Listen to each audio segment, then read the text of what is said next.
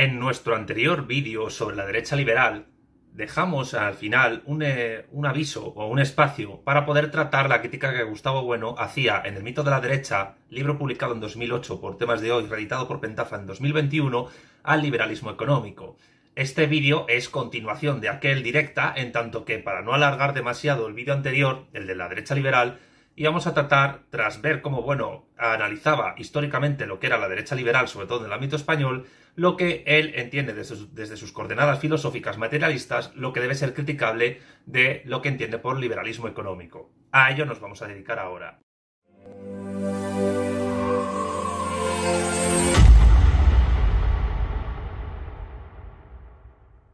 La principal cuestión que quiere señalar Bueno a la hora de criticar el liberalismo económico es que está totalmente relacionado con el liberalismo político a nivel histórico, o con cualquiera de las ramas que el liberalismo político ha tenido, particularmente con la izquierda liberal, pero también con la derecha liberal, que como dije en los dos vídeos sobre ambos fenómenos, históricos, la izquierda definida liberal y la derecha alineada liberal, tienen una relación muy fuerte, pero también con otras corrientes que trataremos en aquello que se llama derecha extravagante y que de manera muy poco profunda hemos tratado, más que nada de manera superficial, en el vídeo dedicado a la izquierda definida anarquista. En el vídeo de la derecha extravagante veremos además los vasos comunicantes que hay entre izquierda indefinida y derecha extravagante. Pero ahora no es el caso. Ahora nos vamos a centrar en las conexiones entre liberalismo económico y liberalismo político que Gustavo Bueno señala y cómo, cómo las critica. De manera principal, Bueno señala cómo desde el liberalismo económico se entiende que la única posición verdaderamente científica que desde la economía política se puede tener es precisamente esa perspectiva liberal, algo que él critica desde el inicio. Dice Gustavo Bueno lo siguiente: La involucración de todas estas formas de liberalismo da lugar a una ideología confusa en la que no se llega a saber bien si el liberalismo a secas tiene ante todo un fundamento científico en la estructura económica de una sociedad de mercado pletórico o si prevalecen en él sus orientaciones caracterológicas, etológicas, éticas o políticas. Algunos parecen sugerir que el liberalismo económico es, ante todo, una doctrina científica establecida en el terreno de la economía política, y por consiguiente de alcance político trascendental. Milton Friedman, por ejemplo, sería ante todo interpretado como un economista cuya gran victoria científica y práctica habría consistido en la demostración de que la crisis de 1929, la Gran Depresión, no podría ser explicada desde la óptica keynesiana, una óptica que, de algún modo,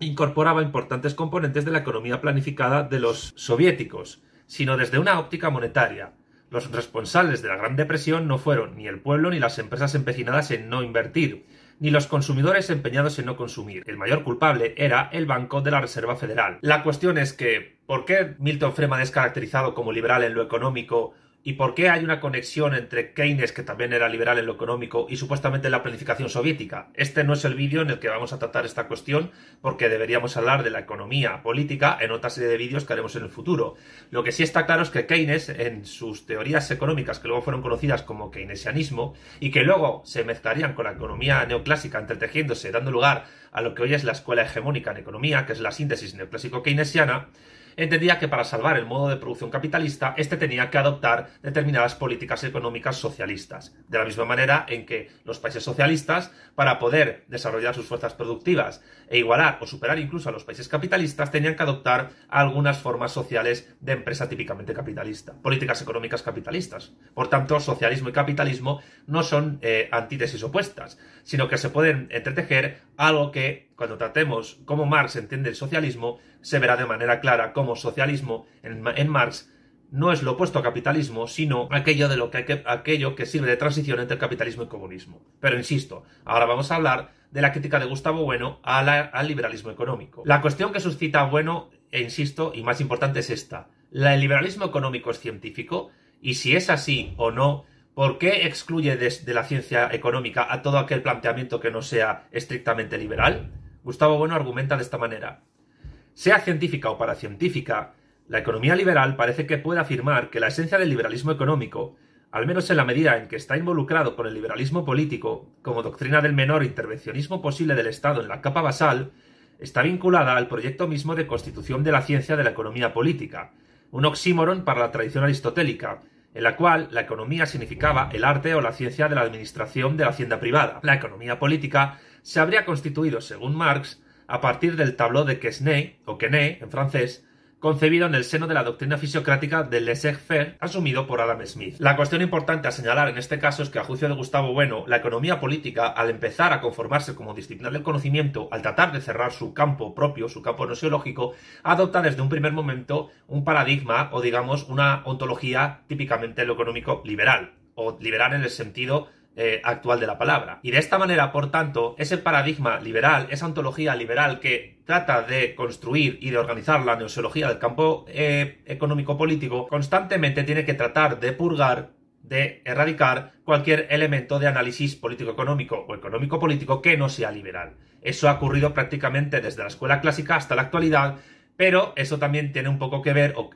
con la dificultad que tiene la economía política para tratar de convertirse en un campo nosológico cerrado, o lo que es lo mismo, tratar de definirse a sí misma como ciencia en el sentido estricto de la palabra. No definiremos en esta ocasión que es una ciencia ni nada por el estilo, porque, insisto, eso tiene que darnos para otro tipo de vídeos. Ahora nos vamos a seguir centrando en lo que Bueno entiende por liberalismo económico y cómo lo critica. De hecho, hay puntos de conexión, y esto es algo que yo trato en mi libro, La economía 100 preguntas, entre economía política y termodinámica. De hecho, existe una rama de la economía política llamada termoeconomía, iniciada por el economista rumano Nicolae Georgescu Roegen, donde se ven precisamente cómo eh, las leyes de la termodinámica, incluso la ley de la entropía, se pueden ver en la nociología del campo económico, en la, manera en que se construyen las relaciones económicas entre los sujetos, la naturaleza, las mercancías, etc. Pero ¿cómo entiende Bueno esta relación entre economía y termodinámica? Se trataría, en la economía política, de un mecanismo nociológico similar al que condujo a la termodinámica, Solo podría confirmarse la sospecha de que existían las leyes del calor, de sus relaciones con la presión,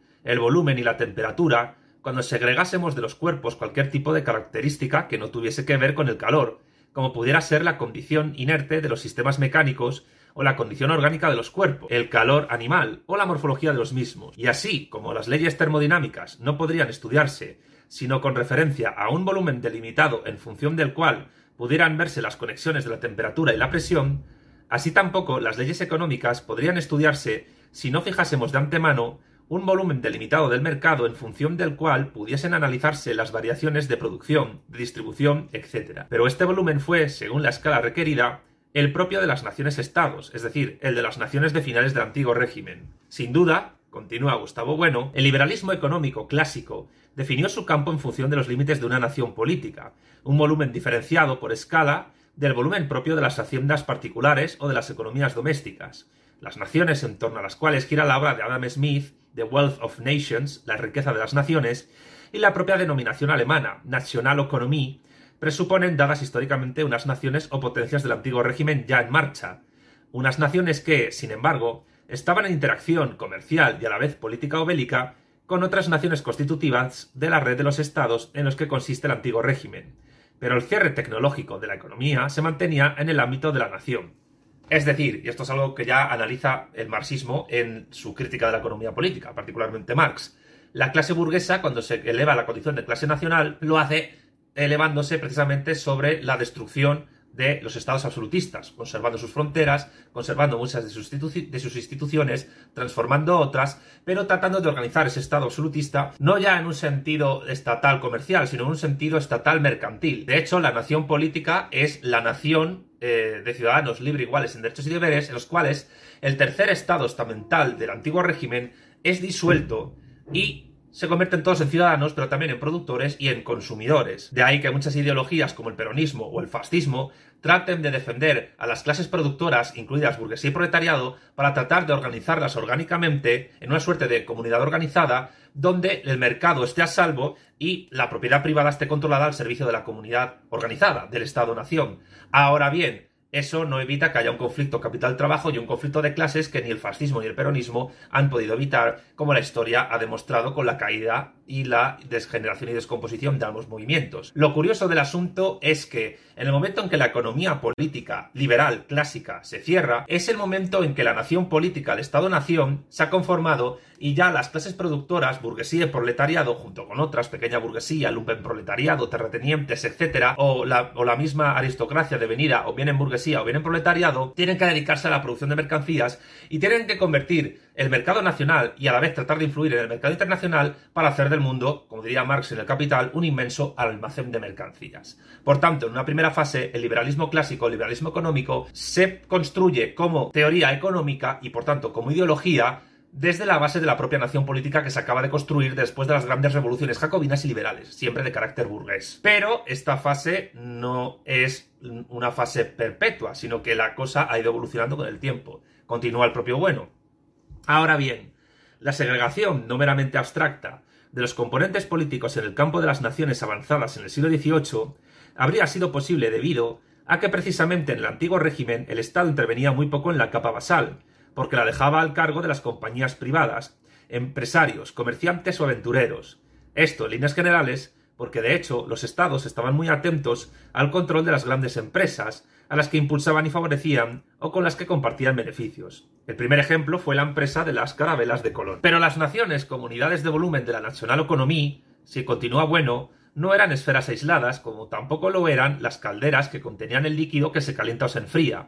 Las naciones estaban esencialmente interconectadas por el comercio internacional, imprescindible a partir de un determinado nivel de desarrollo demográfico e industrial para el mantenimiento de la eutaxia, es decir, el buen orden del Estado de cada nación política. Eutaxia es un término que utiliza Aristóteles en su libro Política, que bueno, luego reconstruye en su obra Primer ensayo de las categorías de las ciencias políticas y que significa eh, algo, algo, que yo en la vuelta al revés de Marx denomino estabilidad recurrente del Estado. Es decir, la eutaxia es el buen orden recurrente y estable del Estado por el cual políticamente se mantiene en el tiempo y persevera en su ser cuando esa estabilidad recurrente deja de mantenerse, se, convierte en lo que actualmente muchos politólogos llaman estado fallido, estamos en un momento que el propio Aristóteles denomina distaxia, desorden. Y si cabía prever, continúa bueno, algún tipo de equilibrio dinámico en los flujos económicos internacionales, pues solo entonces cabría observar leyes recurrentes y cíclicas anualmente, habría que suponer también, entre las leyes de cierre, una ley como la, como la ley de mercados de Say,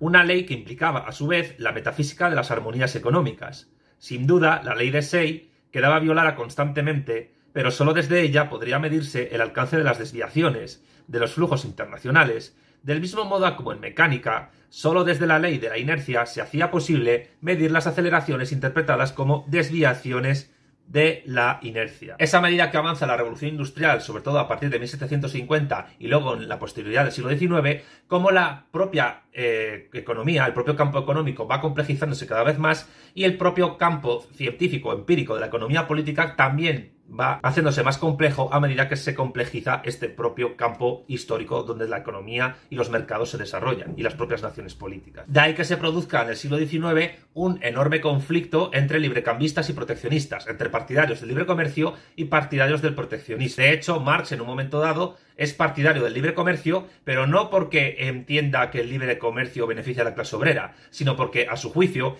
el, libre comercio eh, apuntalaría las contradicciones de clase, el conflicto capital-trabajo se convertiría en contradicción y se producirían revoluciones proletarias, mientras que, a su juicio, desde el proteccionismo, el capitalismo se protegería a sí mismo y porque establecería una, una suerte de política económica conservadora que trataría de evitar, entre otras cosas, eso, revoluciones, aunque luego el socialismo en sentido marxista tenga muchos elementos proteccionistas, como no puede ser de otra manera, porque la economía es economía política y el nuevo poder proletario tiene que mantenerse protegiendo sus propios logros históricos económicos. Marx, como heredero de Adam Smith y David Ricardo, entra en liza no solo analizando la economía política, sino criticando sus fundamentos ontológicos y nosiológicos. De ahí que el Capital tenga como subtítulo Crítica de la economía política. Contra Marx se enfrentan otros, como Balras, Menger, Jevons y para mí el economista liberal más importante, Alfred Marshall, donde van tratando de establecer leyes, cada uno, ley del valor en Marx, ley de la tendencia descendiente de la tasa de ganancia también en Marx, ley de la ofemilidad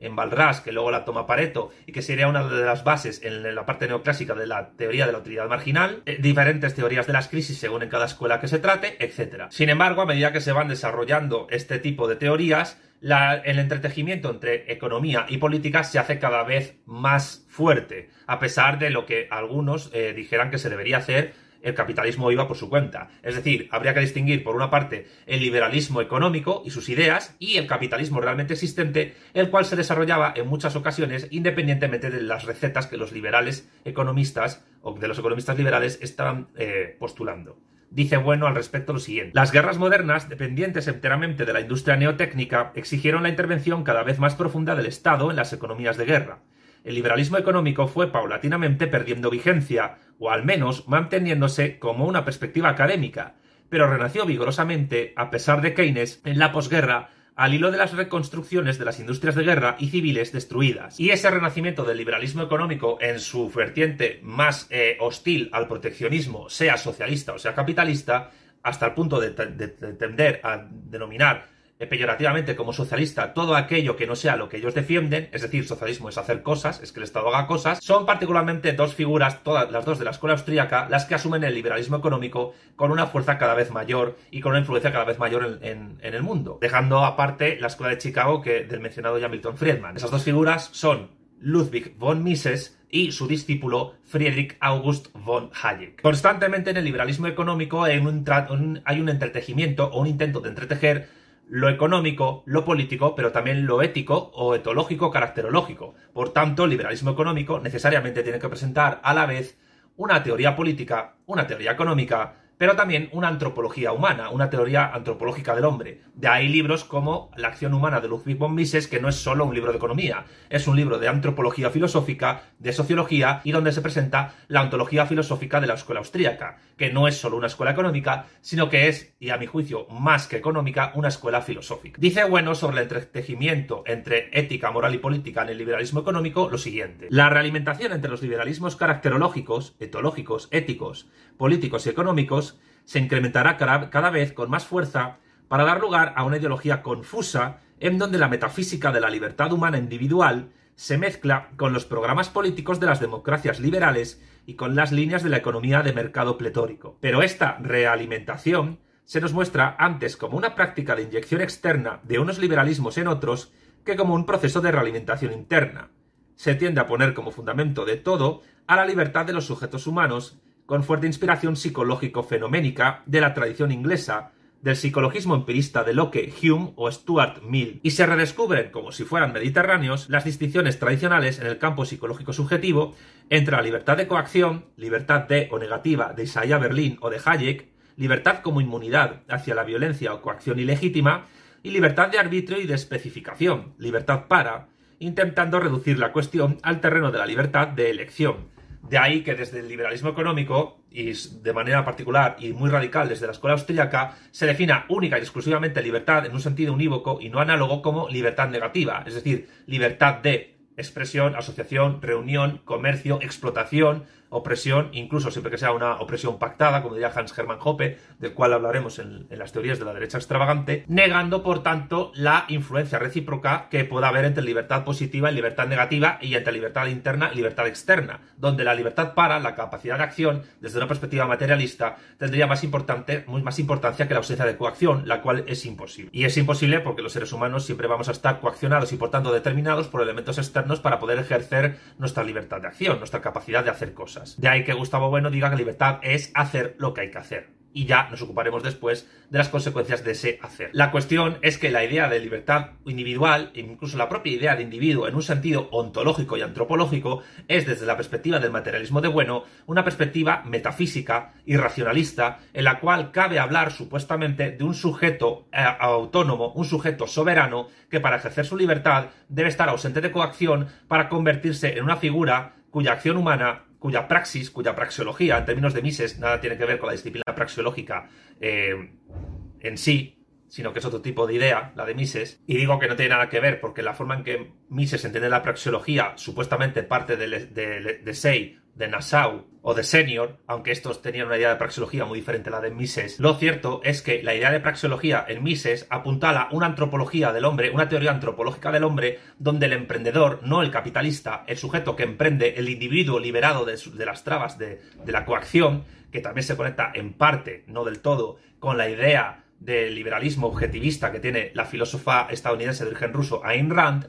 entiende por tanto que ese hombre, el emprendedor, es el verdadero sujeto político soberano y de ahí que las perspectivas del liberalismo económico esté más cerca de la derecha, en este sentido extravagante, que de la derecha liberal o incluso o de la izquierda liberal, pero al mismo tiempo se enfrenta con las construcciones nacional políticas de las izquierdas políticamente definidas e incluso del anarcosindicalismo, del verdadero pensamiento libertario. ¿Por qué digo esto? Porque el tipo de comunidad, comunismo libertario, que tratan de construir los, anarquistas, los anarcosindicalistas como tercera izquierda eh, políticamente definida, es una comunidad horizontal, sin Dios ni amo, donde todo se genere a nivel económico mediante la autogestión y mediante la cooperación. Mientras que la idea de cooperación entendida en el sentido austríaco praxiológico es una cooperación donde no hay una sociedad horizontal, sino una sociedad vertical, jerárquica, libremente aceptada sin coacción. Algo que es realmente contradictorio y metafísico, porque si hay jerarquía, hay coacción, independientemente de si se está a favor de la coacción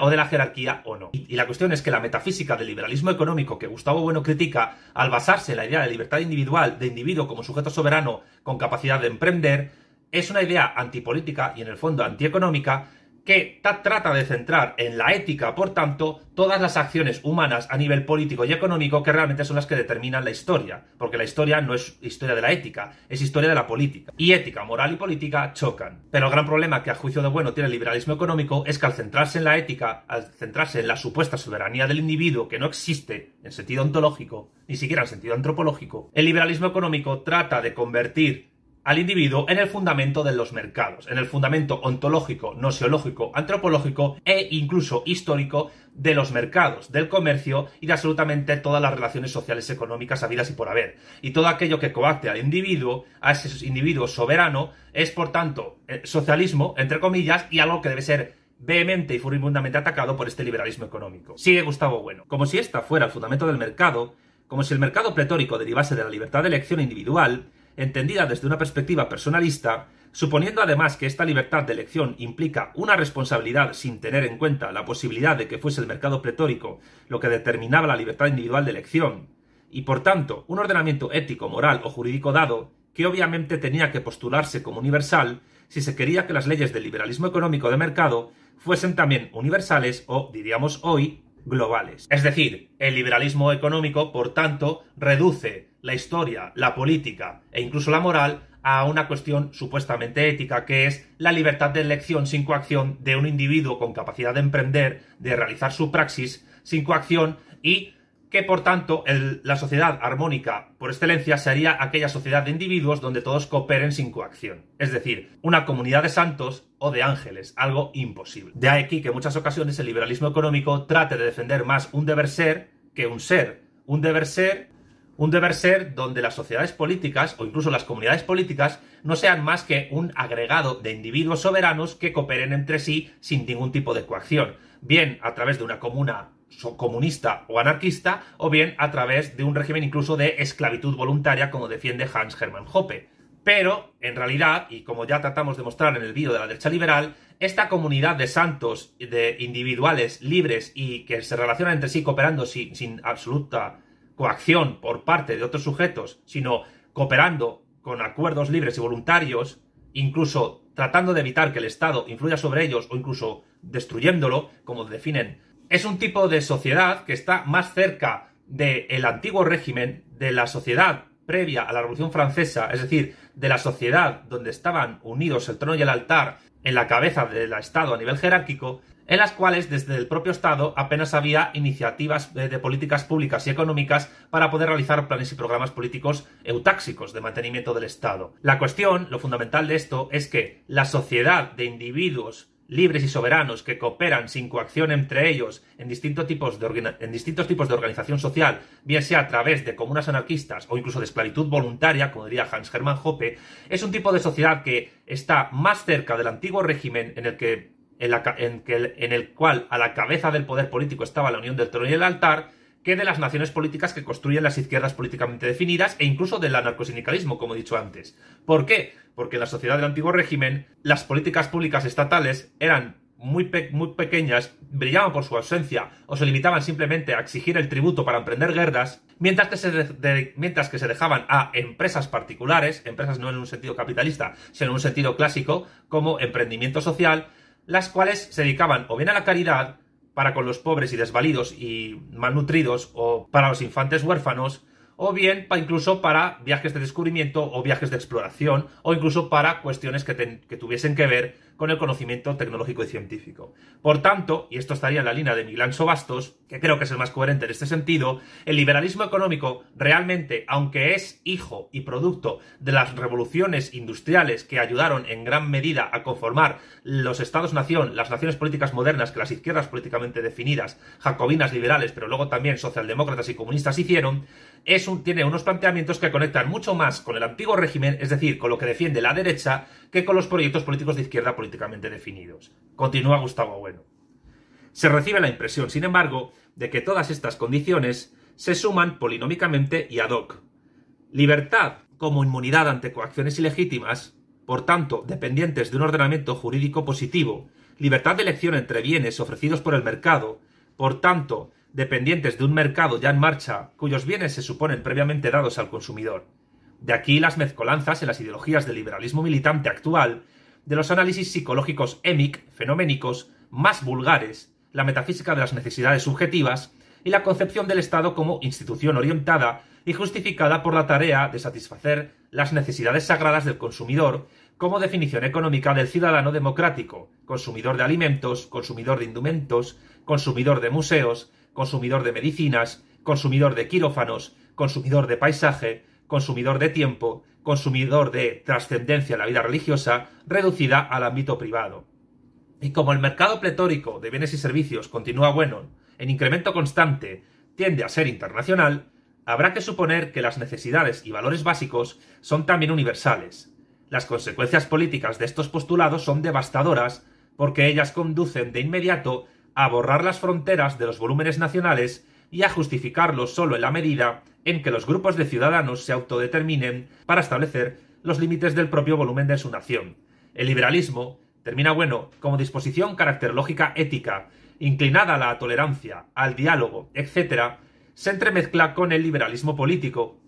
identificado con la democracia, con el laissez-faire del gobierno, convertido en mero ejecutor de las aspiraciones de la mayoría de los ciudadanos, tal como se expresan en las urnas o en las encuestas, y con el liberalismo económico, como doctrina del Estado mínimo, y aún con el liberalismo religioso, como doctrina de tolerancia ante cualquier religión, reducidas a la condición de bienes para el consumo personal de las necesidades religiosas privadas.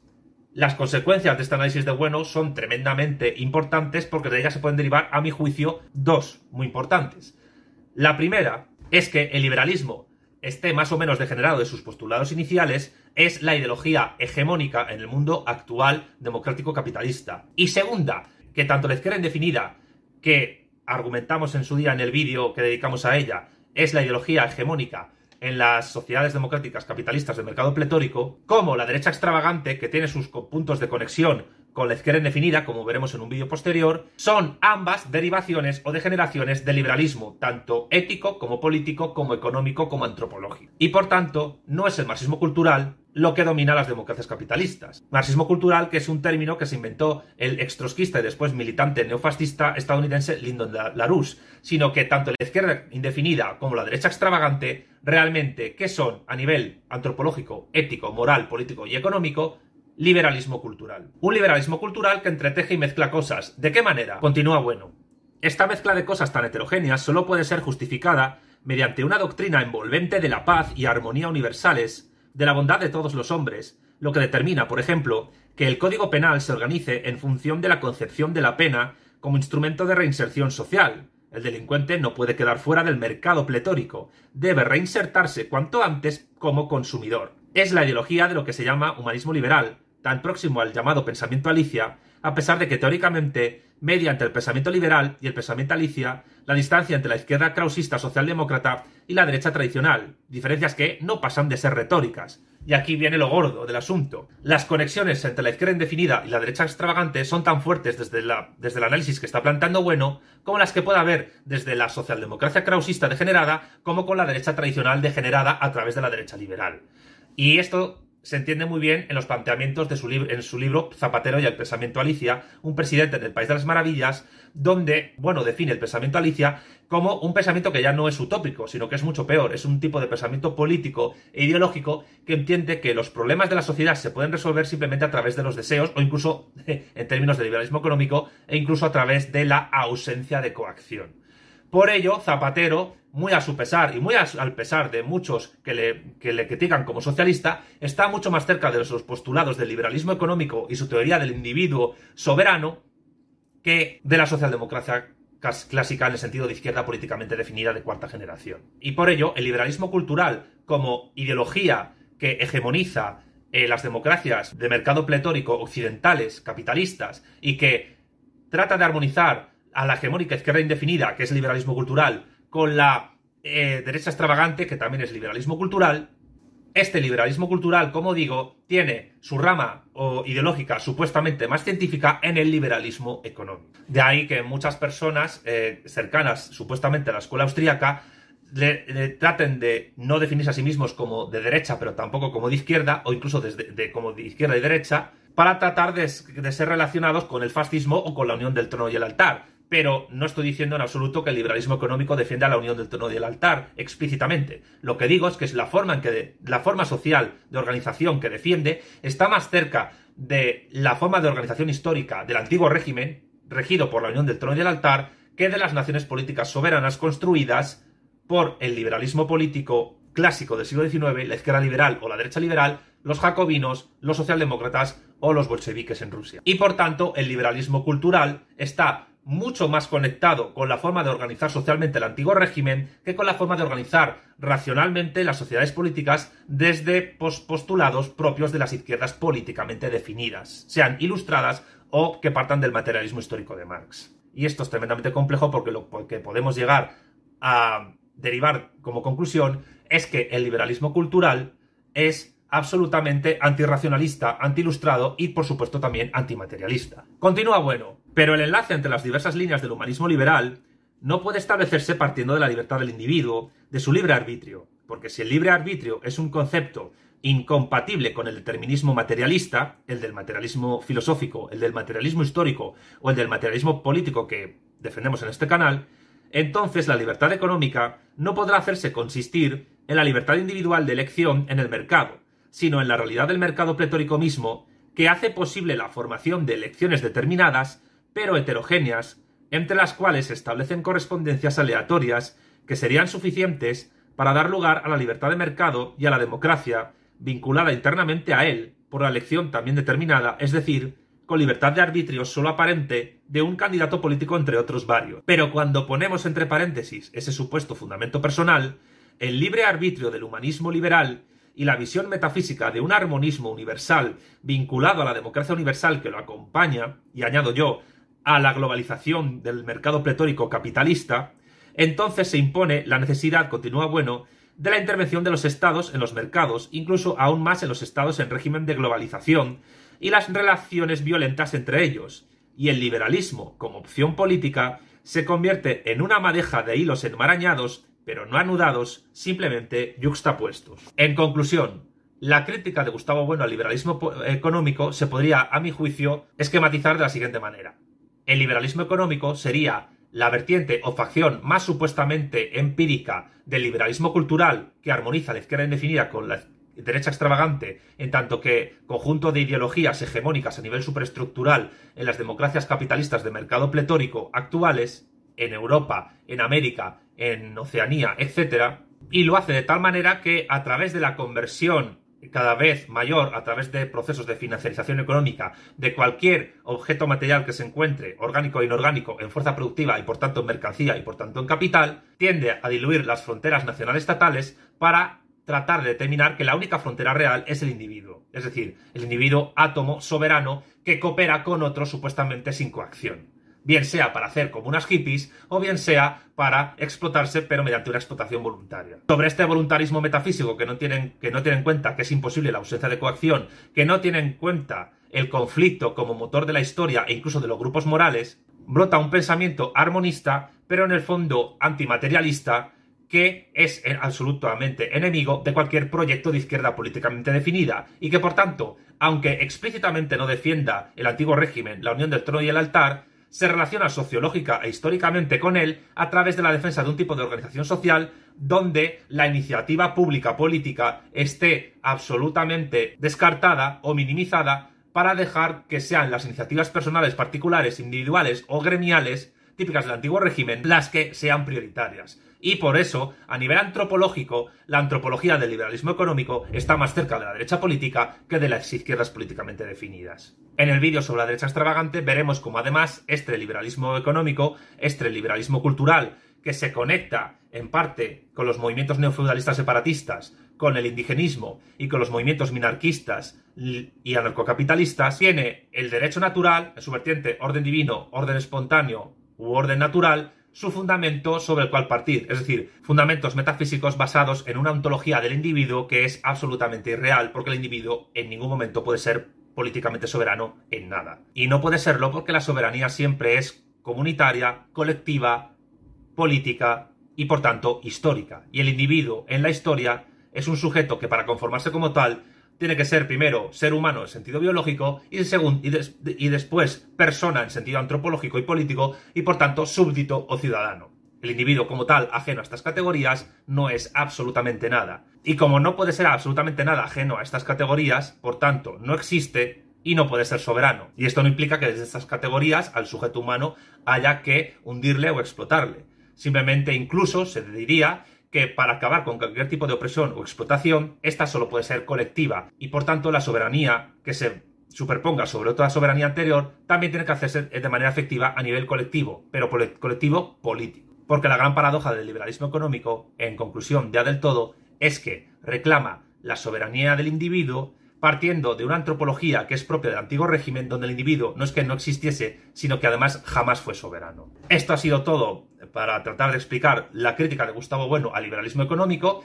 Vamos a continuar la serie de vídeos hablando de la derecha socialista y como siempre, muchísimas gracias a los que ven los vídeos, a los que ven el canal, a los suscriptores que cada vez son más, gracias a todos por su apoyo y por supuesto gracias al apoyo a los patrocinadores que cada vez también son más, griegos, romanos e hispanos, sin los cuales este proyecto del materialismo político audiovisual sería imposible y es tan suyo como mío. Sin más, un saludo a todos y